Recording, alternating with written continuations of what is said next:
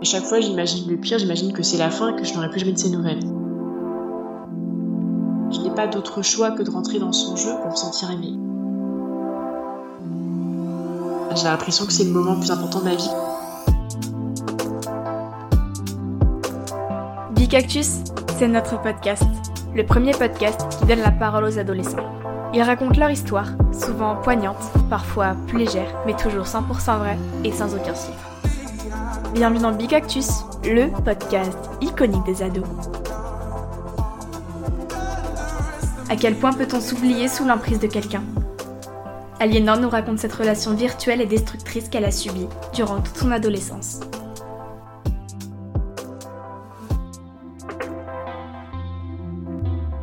À l'âge de, 12 ans, euh, je suis en classe de, de 3e.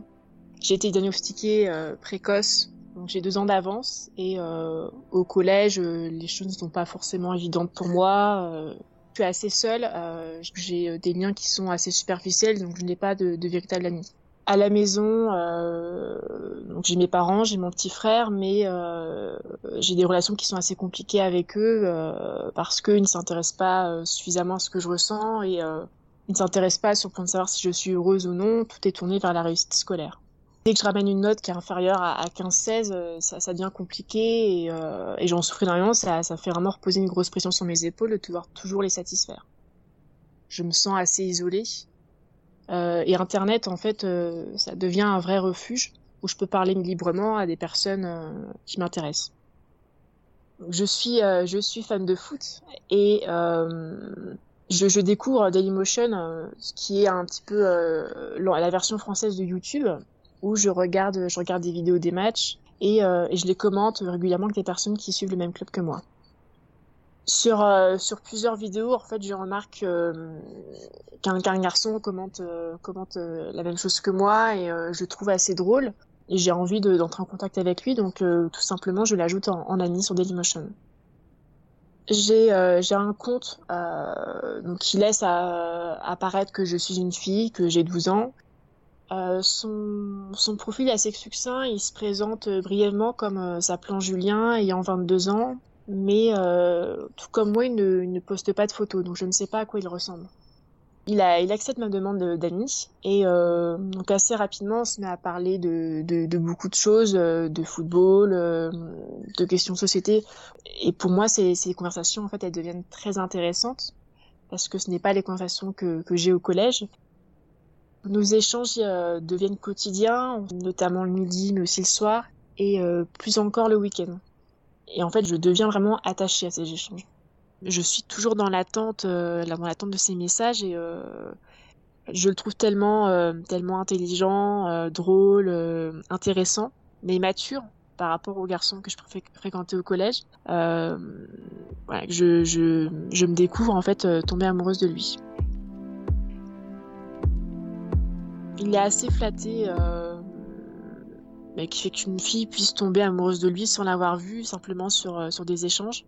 Il m'explique qu'il a déjà il a une copine avec laquelle euh, il fait sa vie, que ce n'est pas possible, euh, pas possible entre nous, mais que euh, pour autant, ouais, il, a, il tire à moi. À partir du moment où je lui avoue mes sentiments, les conversations elles prennent un ton un peu plus personnel euh, donc il, me demande, euh, il est curieux de savoir à quoi je ressemble. Il me demande des photos. Euh, il me flatte beaucoup et il me dit que, je suis belle. Je n'ai aucune confiance en moi et euh, c'est l'une des premières personnes euh, qui me complimente et, et, et, je me sens en confiance avec lui. Il me dit que je dois être la plus jolie du collège. il me demande si je fais des choses avec les garçons. Donc bien évidemment, à 12 ans, euh, je n'ai aucune expérience sentimentale, donc euh, je n'ai rien à lui raconter. Pour autant, ça, ça ne va pas l'arrêter, puisque euh, nos échanges en fait se sexualisent de plus en plus, et il me demande ce que j'aimerais lui faire si j'étais en face de lui. Donc je suis, je suis assez gênée et euh, étant assez fleur bleue, euh, pour moi les seules choses que j'avais envie de lui faire, ça s'arrêtait à avoir un câlin et l'embrasser il me fait comprendre que euh, il y a d'autres choses qui l'intéressent avec moi. par écrit, euh, il va me, suggérer euh, des choses qu'il aimerait faire avec moi euh, d'ordre sexuel. il va dire qu'il aimerait bien me caresser, qu'il aimerait bien que, je le masturbe. Je me sens gênée et je me dis que je dois me mettre à sa hauteur d'adulte et que c'est sûrement quelque chose de normal.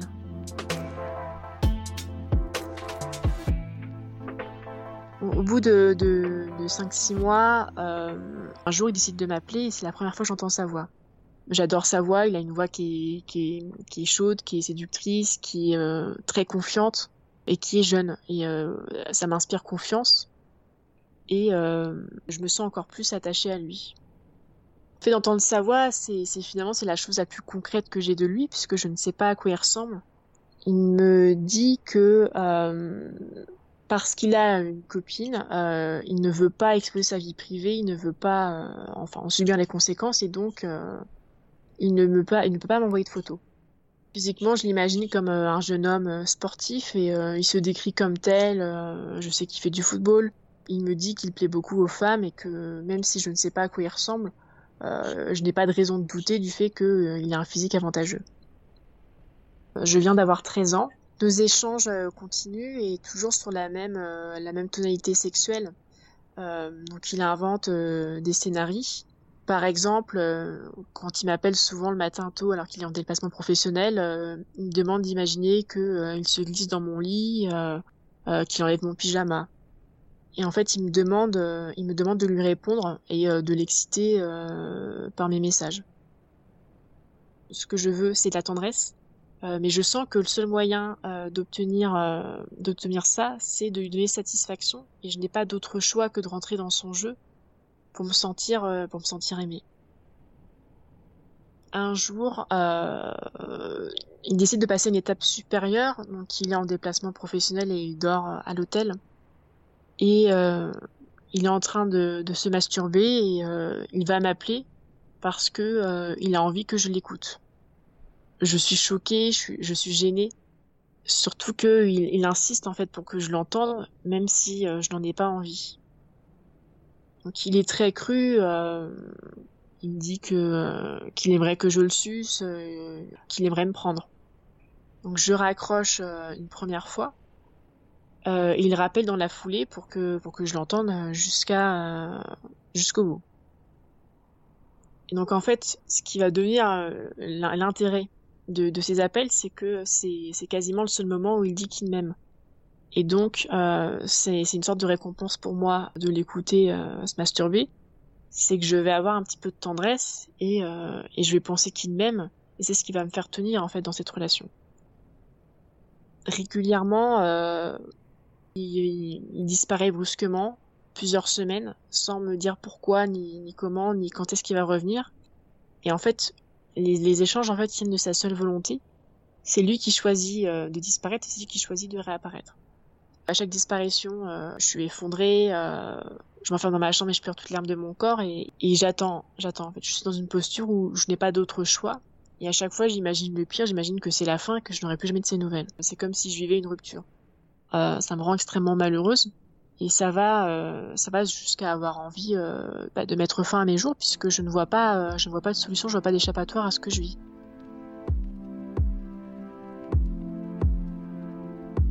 Après deux ans d'échange j'ai 14 ans je suis en première j'ai des sentiments qui sont tellement forts pour lui que euh, je ne m'intéresse pas euh, aux garçons euh, de ma classe, de, mon lycée, parce que je n'ai que lui en tête et je ne pense qu'à lui toute la journée et c'est impossible pour moi d'avoir des sentiments pour un autre garçon.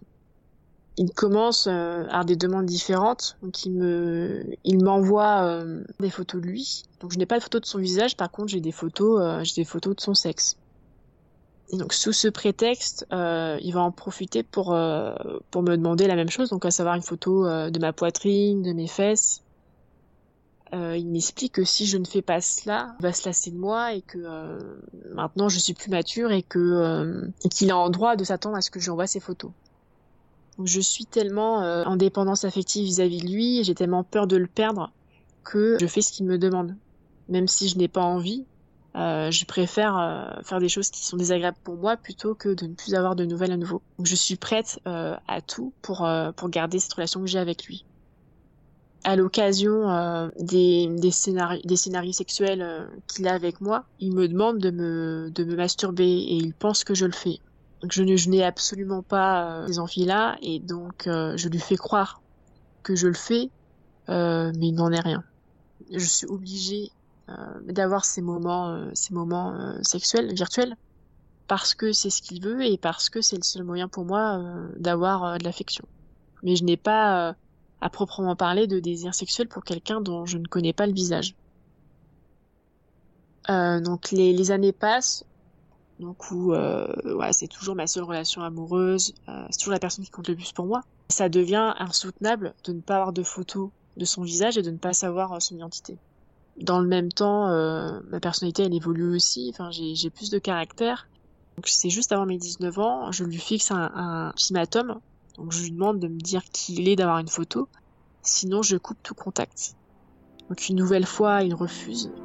Et euh, à ce moment-là, je décide de faire appel à un détective privé.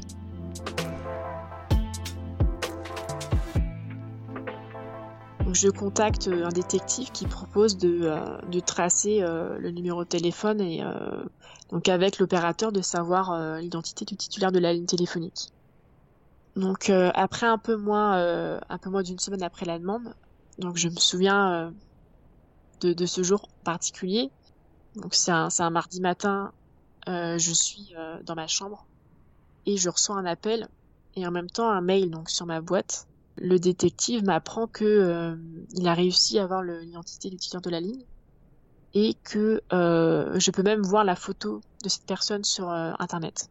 donc je suis prise de de spasme, je j'arrive pas à arrêter de trembler, je j'ai l'impression que c'est le moment le plus important de ma vie que je vais vivre là maintenant parce que je vais enfin apprendre qui il est et, et en même temps j'ai peur, j'ai peur d'apprendre des choses qui ne vont pas me plaire. Donc j'arrive euh, malgré le stress à, ouvrir le fichier. Et là, euh, stupéfaction, le titulaire de la ligne ne s'appelle pas Julien. Il s'appelle Denis. Euh, je tape son nom sur Google pour savoir qui est cette personne. J'apprends que c'est un homme qui a 49 ans. Je reste très choquée parce que à 49 ans, il est plus âgé que mon père et, euh, et ça m'inspire euh, ça m'inspire beaucoup de dégoût. On est sur une différence d'âge de, de 30 ans et ça devient beaucoup plus beaucoup plus malsain que simplement un, jeune adulte avec qui j'échange. Je prends conscience que euh, que ces échanges anodins en fait c'est de la pédophilie. Là tout s'écroule, euh, ah, mes repères sont totalement chamboulés. Euh, je tombe sur des photos des photos d'un homme qui euh, physiquement n'est pas du tout attirant. Hein. Il est taille moyenne, un, peu en surpoids, euh, des lunettes, euh, il un gros nez. c'est pas quelqu'un qui m'inspirerait confiance si je le croisais. mais je commence réellement à avoir peur parce que je me dis que tout ce en quoi je crois sont en train de s'effondrer, que je sois tombée amoureuse de quelqu'un qui n'existait pas ou en tout cas pas sous cette forme-là je suis tellement euh, tellement choquée par cette découverte que euh, donc ce jour-là je ne vais pas sortir de chez moi, je ne vais pas aller en cours. Les jours qui suivent, euh, je ne peux même plus m'alimenter parce que je suis tellement tellement dégoûtée, j'ai une boule dans le ventre. Je passe mes, mes journées à, à savoir qui il est et, et toutes ces recherches m'accaparent.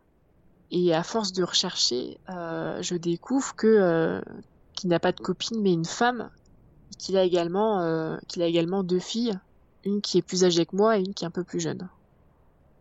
Depuis sept ans, il me parle de ses deux plus jeunes sœurs qu'il va avoir parfois faire de l'équitation euh, et j'apprends qu'en fait depuis toutes ces années, euh, ces deux sœurs en fait c'était ses deux filles. Je me sens brisée parce que le fait que ce soit un père de famille, ça me dégoûte mais profondément. Et euh, donc je décide au bout d'une semaine euh, de lui envoyer euh, un simple texto. Je vais lui envoyer je sais tout. Il va répondre quasi immédiatement en me demandant qu'est-ce qui se passe. Et donc je lui je lui dis que s'il ne me répond pas, je vais venir donc dans son village hein, dont je donne le nom et que je ne pouvais pas inventer comme cela. Donc là, il panique. Euh, il essaie de m'appeler plusieurs fois. Et euh, je pense qu'à ce moment-là, tout s'effondre euh, pour lui. Donc on va, on va s'appeler que, que quelques heures après. Donc il m'explique que il est amoureux de moi depuis toujours et qu'il est enfin soulagé que je connaisse la vérité, qu'il détestait devoir me mentir, qu'il le faisait uniquement parce qu'il m'estimait trop fragile pour connaître la vérité, que ce n'était pas de sa faute finalement, c'était de la mienne. Et j'en retiens une chose, c'est que euh, il dit m'aimer, que désormais tout va être euh, plus sain entre nous. Pour lui, ça ne change rien entre nous et il va jusqu'à me culpabiliser en me disant que si je l'aime réellement, euh, je dois l'accepter tel quel et que son âge ne va rien changer à notre relation. Et donc je suis mal à l'aise parce que d'un côté, d'un côté, il me dégoûte et en même temps, c'est quelqu'un avec qui, bah, depuis 7 ans, j'ai des, sentiments amoureux très forts et euh, malgré son âge, ses sentiments, euh, ils sont là. Je ne sais pas comment euh, comporter vis-à-vis de lui.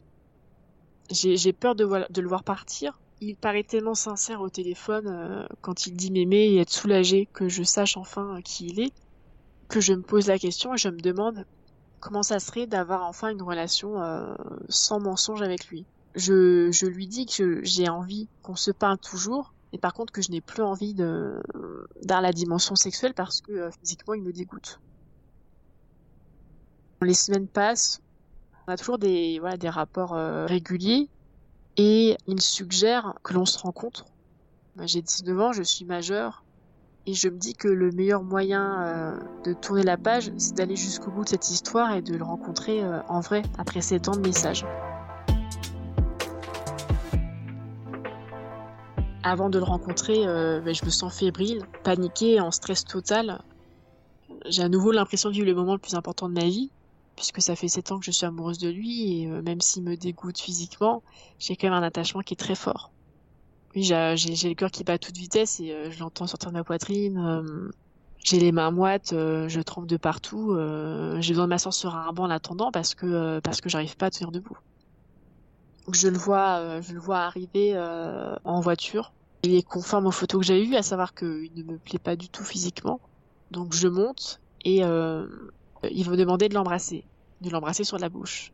Les liens sont tellement forts et bah, il y a tellement l'ascendant sur moi que je ne vois, je n'envisage pas autre chose en fait que de l'embrasser sur le moment. Mon premier baiser, bah, il se passe là maintenant dans cette voiture. Donc cette rencontre elle me permet d'avoir le sentiment d'avoir quand même fait euh, fait le tour de cette histoire puisque euh, d'un mystérieux euh, individu de 22 ans à qui je parlais sur Dailymotion maintenant euh, je sais qui il est j'ai pu le rencontrer j'ai la certitude de savoir qui il est et j'ai envie d'aller de l'avant. Et en même temps euh, je sens que si je ne brusque pas les choses je ne vais jamais réussir à en sortir. Même si j'ai cette volonté là il y a quand même toujours un pouvoir sur moi énorme. Et donc à ce moment-là, euh, je me dis qu'il n'y a qu'un seul moyen de ne pas pouvoir retourner en arrière, euh, c'est de lui faire suffisamment mal et de m'immiscer dans sa vie. Parce qu'on se parle désormais euh, plus librement, euh, il est plus forcément vigilant et donc il va me, me laisser quelques informations qui vont permettre de découvrir euh, donc qui est sa qui est sa femme et dans quelle entreprise elle travaille. À partir de là, j'obtiens son mail professionnel et euh, je me décide euh, à lui écrire. Donc pour plusieurs raisons, parce que euh, parce que j'ai besoin aussi d'en parler à une personne adulte et parce que je me dis que elle, va peut-être pouvoir faire des choses pour le pour le faire soigner et parce que aussi, pour être tout à fait honnête, j'ai envie aussi de lui faire du mal. J'ai envie qu'il ressente ne serait-ce que le dixième de ce que j'ai pu endurer pendant sept ans. Et au moins, je sais que si je raconte tout à sa femme, je n'aurai plus jamais de nouvelles de sa part. J'estime que je suis très euh, très loyale envers lui. Je pourrais en parler à mes parents, je pourrais en parler à la police.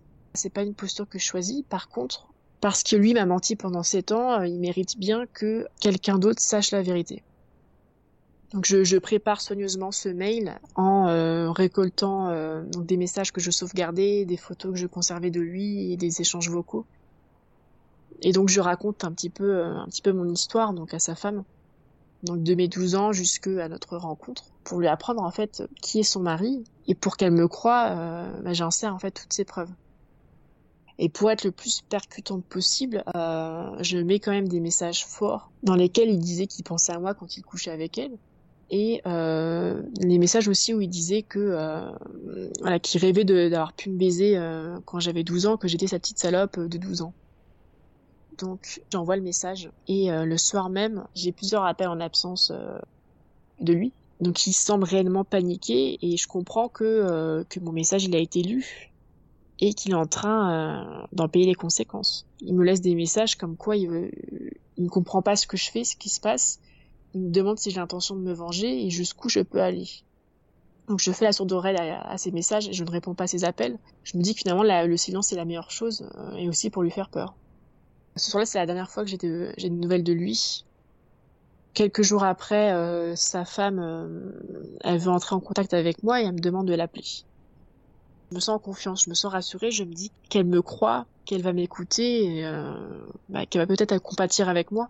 Donc je l'appelle et ce qui se passe c'est totalement l'inverse. Elle me fait comprendre que pour elle je suis une espèce de maîtresse euh, jalouse, que j'ai envie de briser leur vie, leur famille et qu'elle est très étonnée de ma démarche. Alors certes j'ai 19 ans au moment, euh, au moment où on se parle mais on part quand même de, de fait où j'ai 12 ans et euh, visiblement elle ne voit pas où est le mal à ce moment-là, je suis, euh, je suis choquée. J'essaye quand même de lui faire comprendre que si j'agis de la sorte, c'est parce que je pense qu'il est préférable qu'elle sache qui est réellement son mari. Qu'en l'occurrence, si le mien était pédophile, je souhaiterais le savoir. Elle répond que ce n'est pas à moi de décider et que, euh, que je mets leur famille en jeu. Donc je me sens, euh, je me sens réellement mal parce que c'est la première adulte à qui j'en parle et parce que je pensais qu'au vu de mon message et des, des preuves que j'apportais, j'aurais une toute autre réaction. Le pire dans, tout cela, c'est que le, le week-end qui suit, euh, je commence à avoir des appels euh, d'un numéro que je ne connais pas. Et je me rends compte que euh, donc sa femme a fait lire le mail à ses filles. Et donc sa, sa cadette a décidé de m'appeler pour en quelque sorte régler ses comptes avec moi. Je suis harcelée, j'ai quand même des dizaines d'appels sur, sur un week-end. je finis par décrocher, elle m'insulte elle me traite de pute euh, et elle dit que euh, bah, je veux juste briser sa famille et faire du mal et que euh, que son père c'est quelqu'un de génial. Donc je me sens très mal à ce moment-là parce que bah, j'ai l'impression en fait d'être la, coupable, la méchante. Donc pour l'instant, j'ai décidé de ne pas porter plainte parce que déjà ça, ça impliquerait de parler de tout ça à mes parents. Je ne veux pas porter plainte non plus parce que c'est très particulier, c'est difficile à prouver parce que ce sont des échanges qui remontent quand même euh, jusqu'à 2008. Et euh, le fait de porter plainte, ça, ça aurait quand même des impacts dans ma vie. Être à nouveau confronté à lui, même physiquement, euh, lors d'un procès, euh, ce serait de subir à nouveau des propos comme quoi, comme quoi je ne suis pas une victime en fait, comme quoi je, je, suis responsable, comme quoi je suis une maîtresse qui cherche à se venger. Et j'ai pas envie d'être détruite à nouveau par tout cela. Je préfère aller de l'avant et je pense que finalement ma, ma vraie, ma vraie victoire ce sera d'être épanouie et de réussir ma vie euh, loin de lui. Donc ce que j'en tire, c'est que euh, même si les réseaux sociaux c'est génial parce que on peut euh, s'échapper un peu de son quotidien et parler à des personnes différentes et, s'ouvrir sur le monde, il faut jamais perdre de vue qu'il y a des personnes qui sont très malsaines et qu'il est facile de, de se construire toute une identité factice. Sur le plan amoureux, j'ai énormément du mal à faire confiance et le fait d'être très méfiante, euh, ça permet pas euh, d'avoir des relations qui sont saines. Donc c'est difficile. Avec cette période de 7 ans dans ma vie, j'ai, j'ai souffert suffisamment pour toute une vie.